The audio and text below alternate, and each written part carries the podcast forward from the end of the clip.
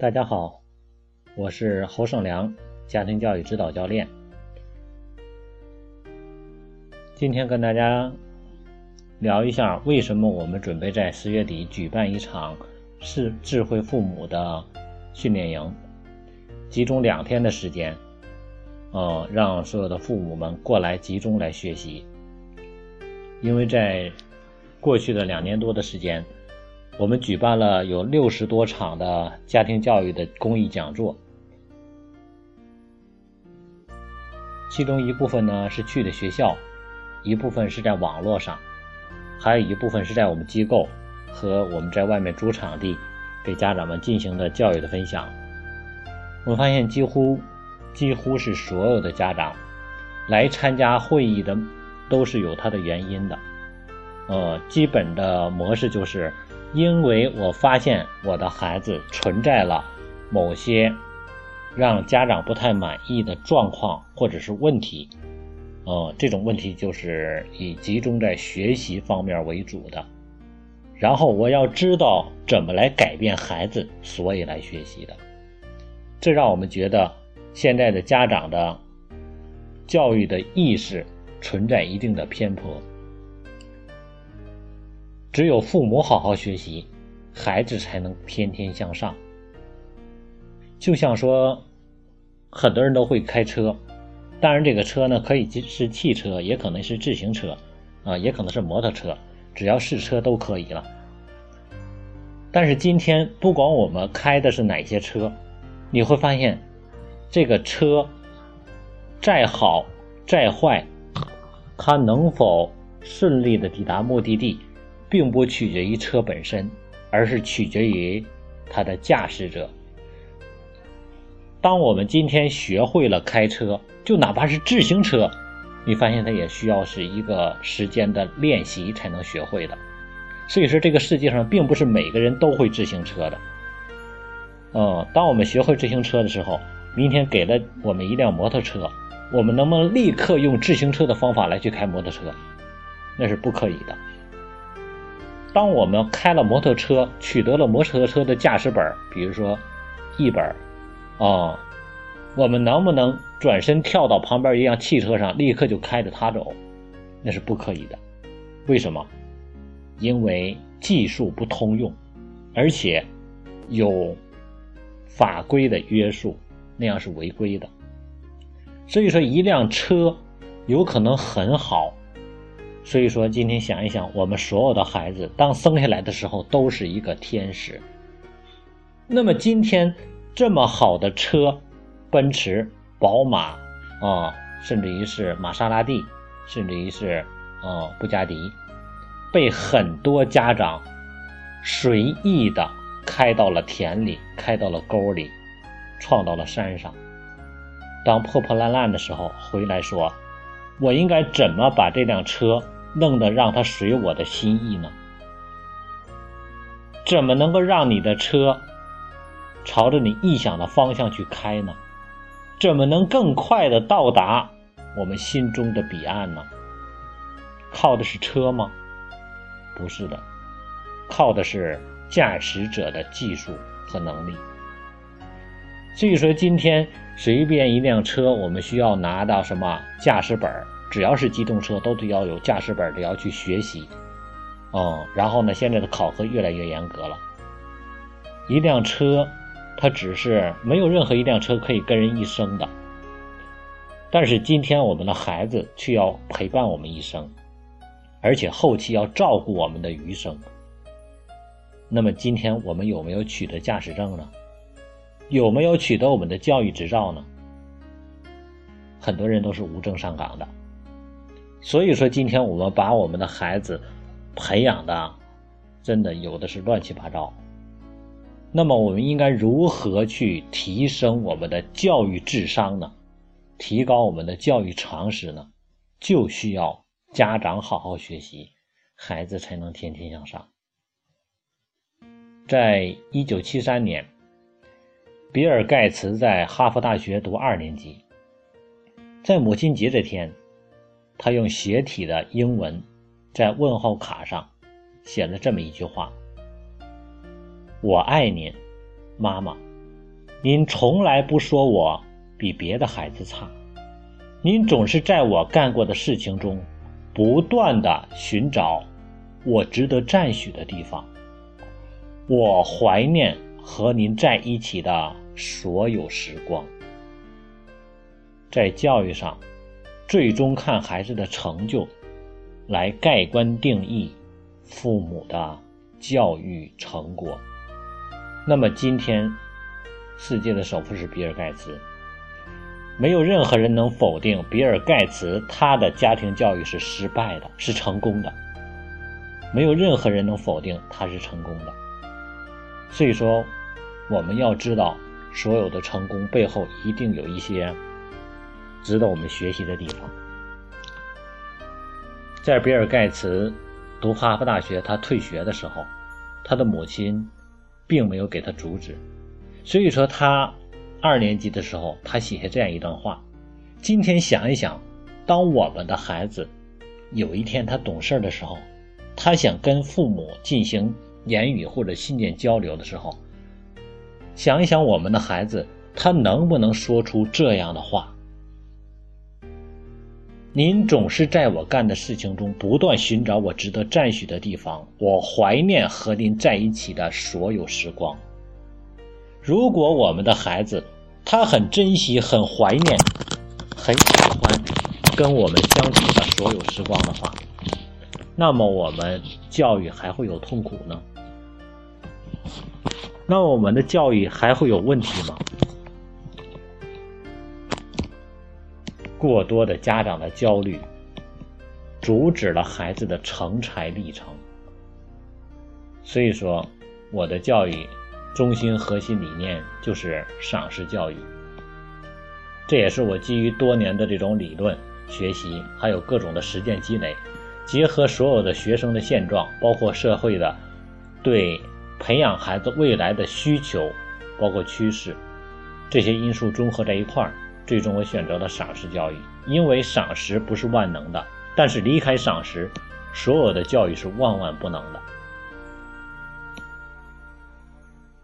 我将赏识教育分成了五个板块，这五个板块覆盖了孩子培养的所有的需求领域，这样能够很细致的、更加全面的给家长一个清晰的认知，引领孩子塑造孩子的未来。我的主题的话题讲座呢，分成了五个中心板块。其中有一个前边的引导板块，就是神奇的赏识教育。我们就是介绍为什么要进行赏识教育，赏识教育的细节是什么，就包括很多家长都在说，说我们孩子天天不表扬，那尾巴都快撅天上去了。这要表扬的话，那还了得了？因为家长进入了赏识的误区，所以说很多时候我们是在做错的事情。而我们的错误认知，决定了我们很多行为的一些偏颇。所以说，我们会介绍为什么要进行赏识教育，赏识教育是怎么进行的，它的一些具体的方法，它的一些表现，它的一些效果。全世界所有的优秀的人才都是被赏识出来的，包括爱迪生这样的一些人才。所有的优秀的人才全是赏识出来的，因为不能够被认可的人，他是没有办法充分发挥自己的价值的。嗯，乐为师，苦为将。很多家长培养让自己的孩子天天愁眉不展，天天被逼迫，他怎么可能成为大师？只有每天快快乐乐的去学习，他才能够真正成为优秀的人才。所以说，孔子曰：“知之者不如好之者，好之者不如乐之者。”嗯，也就是你知道怎么学习的，不如喜欢学习的；喜欢学习的，不如以学习为乐的。所以，很多有才华的人、有才能的人，都是以终身学习为乐的。而今天，如果家长逼着孩子学习，让孩子以学习为苦的话，那么他将想办法去逃避的，嗯，让孩子如何能够喜欢上他未来的生活，这是很重要的。然后我的赏识教育的主题篇章呢，一共是有五个主篇章，包括有赏识教育的责任篇，让我们知道责任。我经常是讲，如果说教育，你要说核心有什么，一个字爱。你说这细化一点，那就是培养孩子的责任、自尊和自信。所以说，责任篇是占其中最重要的一篇。一个孩子如果有责任，不需要我们经常讲的话叫做“不用扬鞭自奋蹄”。很多家长说啊，我天天追着他学，那是因为孩子没有责任。那为什么孩子没有责任？是因为家长没有责任。哦，一个有使命感的家长培养出的孩子一定是责任心很强的。那么，如何培养孩子的责任感？家长如何树立责任意识？哦，这是责任篇里面介绍的。然后呢，就是赏识教育的情商篇。现在都知道，情商大于智商。如果一个人的情商低，在情商不足的时候，他的智商几乎是为零的。嗯，所以说情商决定未来的成就。嗯，然后之后就是赏识教育的社交篇。我们经常在讲说，如果培养孩子只给他一个技能的话。就培养这个孩子的社交的技能，因为人类社会是一个群居的社会，一个人可以不具备任何的能力，但是必须要学会与人相处的能力。所以说，我们经常讲《西游记》里边唐僧他是最无能、最无用的，但是他有孙悟空、有猪八戒、有唐僧、有白龙马，他照样可以完成自己的使命。实现自己的理想和抱负。刘备是没有任何才能的，但是他可以笼络诸葛亮、笼络关羽、张飞、马超，对吧？赵云等等五虎大将为他所用。所以说，任何一个大成就的人，都是不是靠自身的能力，靠的是他的什么社交力。这是赏识教育的社交篇，嗯，然后还有是赏识教育的学习篇。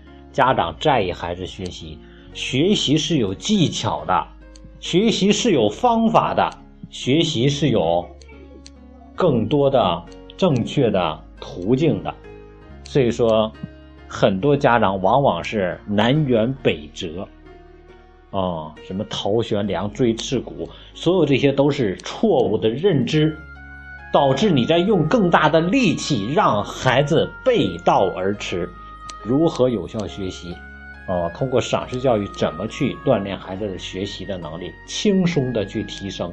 所以说，所有的家长都感觉到，孩子的班里面总有那么几个人，他是不需要家长操心，但是学习很轻松的。嗯，所以说，教育是一门学问，它不是一拍大腿的事儿，它不是说我们想当然的事儿。是需要我们掌握更好的技巧的。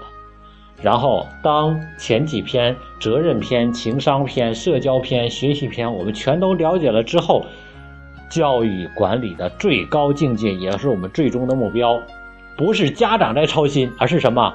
赏识教育的自我管理篇，这才是真正培养社会未来需要的人。他知道自己该做什么，能做什么，要做什么。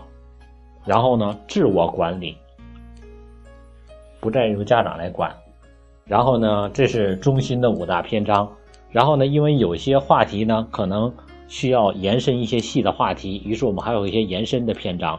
比如说在情商篇里边，很多家长经常在说，我们孩子有点有点批评他点就受不了啊，就闹小脾气，那是因为他没有更好的挫折教育。于是呢，我们情商篇专门有一个强化，就是挫折教育，针对孩子如何提高挫折。挫折不是给孩子打击，很多家长以为我打击打击他就行了，打击把孩子的信心打击没了。如何进行挫折教育，这也是有科学的，它是有方法的、有技巧的。然后还有社交篇的强化，就是有效沟通，说我们孩子越来越不听我的话。哦，甚至于大一点，上了五六年级，上了初中之后，你说什么他就跟你顶着干。为什么你说的话不能够让孩子听进耳去？是因为你不会有效沟通。哦，所以说这些所有这些话题，我们会用两天的时间，细化的一条一条梳理的，然后呢给到大家，并且这个过程中我们会拿很多的案例来就案例来去分析，包括很多的现场现场。我们会要求所有的家长提供自己的孩子的一些资料、一些信息，然后呢，针对孩子的状况进行有效性的转化。这是我们两天的训练营。但是呢，因为，嗯，我们不是主体做这个，不想主体做这个培训类，所以说精力有限，我们的这个现场的招生人数也是有限的，也就是四五十个人这样的。然后呢，有一些外地的家长。我们会有一个截止期，因为我们还需要整理很多的一些学员的一些资料，所以说如果有这种意向想要参加我们这个训练营的，嗯，也不用问我在具体的这个流程了，因为我们已经做了这么长时间的，所有知道我们这消息的人，一定是对我们有一些了解的，包括我们之前的讲座一些话题，这次我们会更实在的把更多实战性的东西给到大家。嗯，然后呢，两天的时间安排的是比较紧的，包括连晚上可能还有一些讨论的话题，嗯，然后给到大家。如果有外地的朋友需要，提前跟我们李老师来沟通来联系，嗯，然后幺五零七五四三八八八四，嗯，跟李老师来联系，然后来确定这个名额，嗯。